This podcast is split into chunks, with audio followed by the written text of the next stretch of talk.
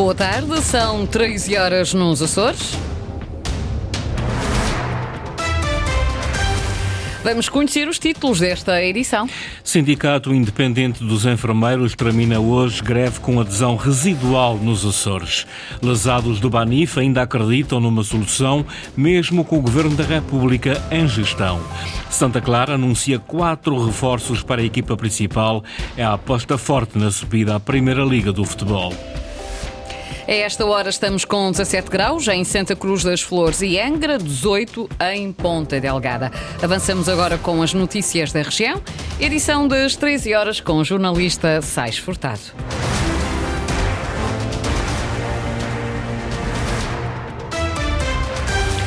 Com pouca adesão nos Açores, termina hoje a greve convocada pelo CITEU, Sindicato Independente de Todos os Enfermeiros Unidos do Continente e Ilhas. O universo deste sindicato nos Açores ronda os 100 enfermeiros associados. A greve decorreu entre os dias 21 de dezembro e hoje. A paralisação surgiu no seguimento do requerimento da alteração da tabela remuneratória dos enfermeiros a nível nacional, de modo a que seja idêntica à dos técnicos superiores superiores das carreiras gerais da administração pública.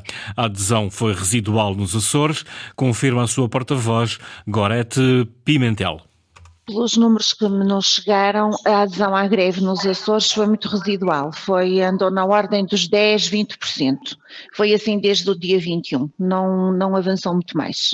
Tivemos mais greve nos, no, na, nos serviços que não trabalham 24 horas, que, por exemplo, centros de saúde, consultas externas, aí os colegas aderiram mais.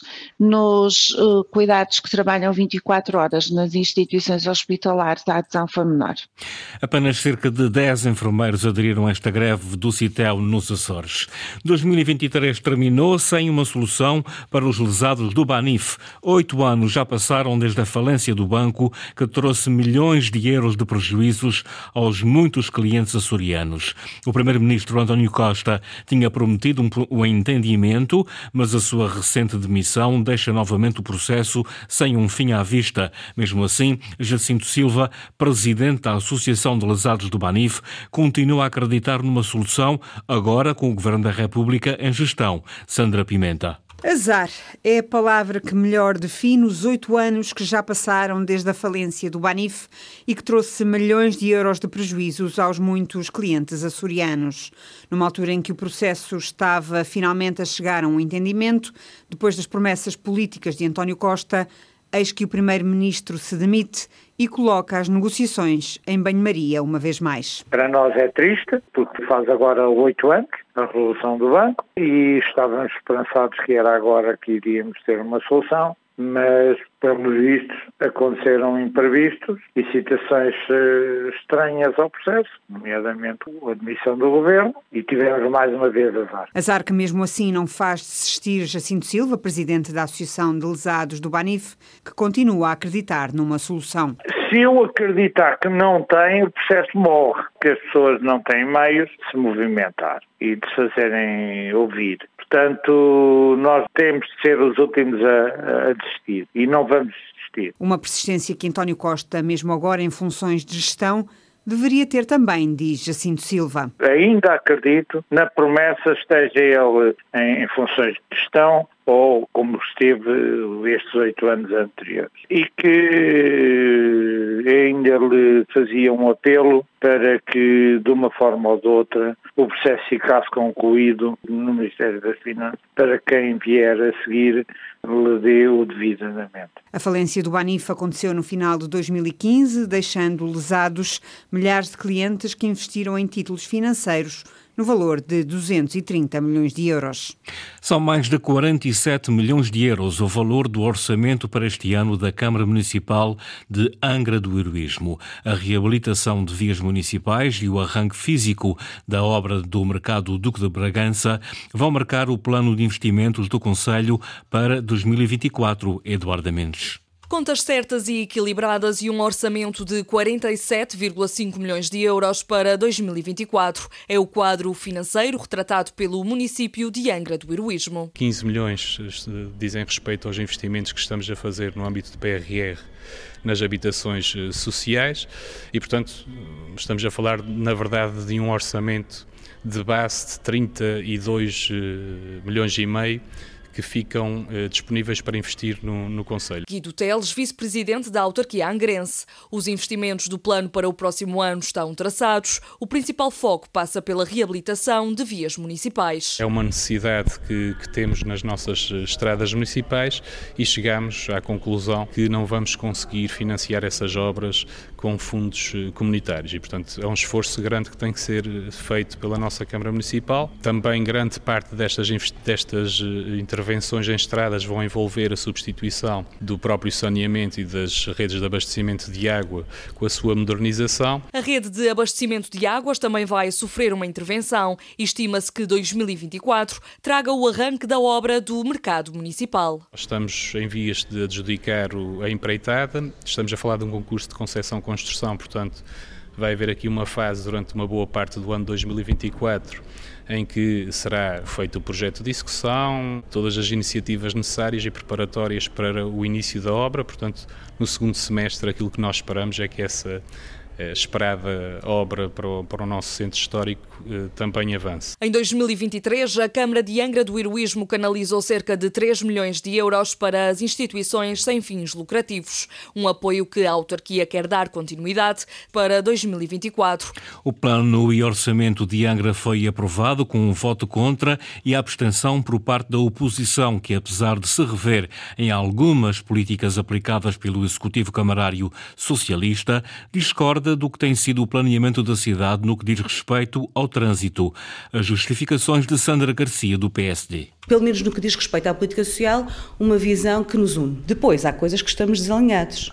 Ah, desde logo e desde sempre, naquilo que foi a, a, a procura de soluções para o, o, trânsito e o estacionamento em Angra, que é um problema. Como se sabe, o mercado, até à data não vê luz do dia, como ficou a solução de hoje em um, mercado estacionamento, também não temos o estacionamento com outras soluções. De uma maneira geral, os presidentes de junta, nomeadamente os que foram eleitos pela coligação, têm uma visão de que as coisas são positivas e que o entendimento entre o elenco camarário e as juntas funciona.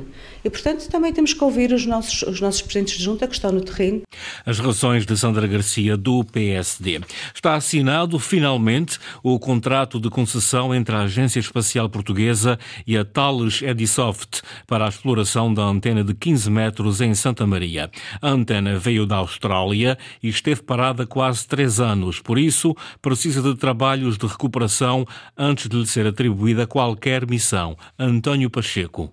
Sete anos depois da chegada a Santa Maria e quase três anos depois da sua inauguração, a antena de 15 metros que veio de Perth, na Austrália, foi adjudicada à Thales Edisoft Portugal. Finalmente, passados uh, alguns anos, uh, foi assinado o contrato de concessão entre a Agência Espacial Portuguesa e a uh, Thales Edisoft Portugal para a exploração da antena de 15 metros nos próximos 10 anos.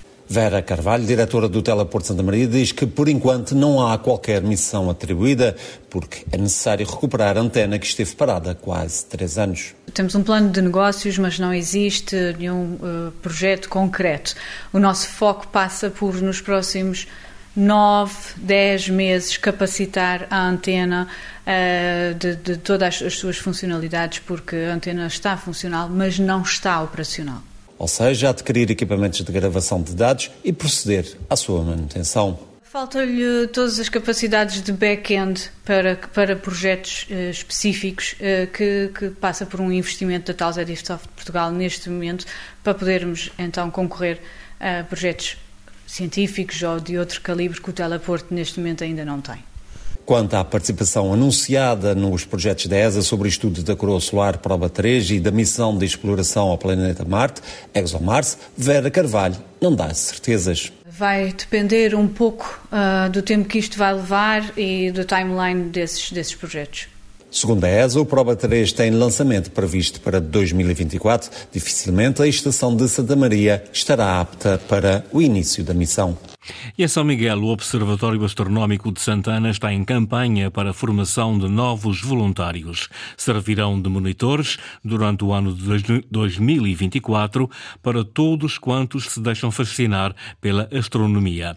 Luís Branco. O Observatório Astronómico de Santana, Ilha de São Miguel, está a receber voluntários. Servirão de monitores durante o ano de 2024 a todos quantos se deixam fascinar pela astronomia. Neste momento estamos, estamos, estamos a trabalhar no sentido de arranjar uma bolsa de monitores, porque, porque a maior parte desses monitores eh, muitas vezes têm, têm pouca idade, são miúdos ou pessoas com idades compreendidas entre os 14 e os 18 anos, alguns deles, ou a maior parte, ou mesmo a totalidade deles estuda, por isso a disponibilidade muitas vezes não é, não é total. É, e é importante ter uma bolsa. João Muniz, responsável pelo Observatório Astronómico de Santana. A candidatura é fácil, basta aceder à página do OASA ou através das redes sociais. Fica o contacto e a aventura quem sabe, de uma vida futura. E já tivemos, inclusivamente, voluntários que mais tarde, no âmbito da sua formação profissional, acabaram por escolher estas áreas, nomeadamente a área da, da astronomia, para uh, desenvolver os seus estudos, e falo de, essencialmente de estudos superiores.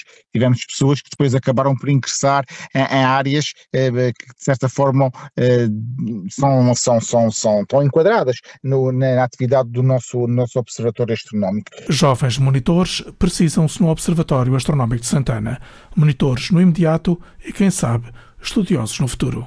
No futebol, Santa Clara aposta forte na subida à Primeira Liga. A equipa açoriana vai anunciar em breve quatro reforços para a equipa principal. Henrique Linhares. O Santa Clara vai apostar forte no mercado de janeiro e nos próximos dias serão anunciados quatro reforços para a equipa principal. Antena 1 Açores sabe que os açorianos já têm acordo com o brasileiro Alisson Safira, ponta de lança que no último ano e meio alinhou no Vitória de Guimarães, tendo apontado sete golos em 39 jogos com a turma nortenha. Safira tem 28 anos e chega para fazer concorrência aos compatriotas Rafael Martins e João Lima. Para o meio-campo chegam dois reforços. Um deles é Pedro Ferreira, médio defensivo que nas últimas três épocas e meia representou o Halborg da Dinamarca. O jogador de 25 anos passou pela formação do Sporting e jogou ainda em equipas como o Mafra e o Varzim. Quem também vai assinar com os encarnados é Yannick Semedo, médio centro de 28 anos, que estava no Lanque Vila Verdense da Segunda Liga e chegou a pertencer aos quadros do Santa Clara e do São Roque na temporada de 2014-2015. O quarto reforço é o guarda-redes Danny Vish Júnior, de 22 anos, que estava ligado ao Atlético Goianense do Brasil e cumpriu a formação no Cruzeiro de Porto Alegre. O comentador Antônio Açores Luís Silva destaca as contratações de Pedro Ferreira e Yannick Semedo, que servem para colmatar a falta de soluções que o Santa Clara tinha para o meio-campo. O antigo treinador adjunto do Santa Clara considera ainda que o avançado Alisson Safira é o reforço mais sonante. É um avançado que conhece bem esta, esta segunda liga, que teve uma prestação muito boa na Bessade e que levou depois, inclusive, a ir para, para o Vitória. E no Vitória, inclusivamente, foi também um jogador, não sendo um titular absoluto, mas muitas vezes chamado a, a jogo. Fantástica contratação, na minha opinião, para qualquer clube da, da segunda liga e até para muitos da, da primeira liga. A posição de média era uma posição também já identificada, em que o Santa Clara, sobretudo, também precisaria hum, de mais alternativas e, sobretudo, alternativas com características características uh, diferentes. Eu acredito que na posição de guarda-redes será certamente a identificação de um, de um talento. Caso Gabriel não, não saia, dificilmente irá uh, dar a, a, baliza de Santa Clara a, outra, a outro guarda-redes neste momento. Santa Clara dá o tudo por tudo para subir à Primeira Liga. Nos próximos dias serão então anunciados quatro reforços. Foram as notícias da região, edição das 13 horas com o jornalista Sais Furtado. Notícias em permanência em acores.rtp.pt e também no Facebook da Antena Açores.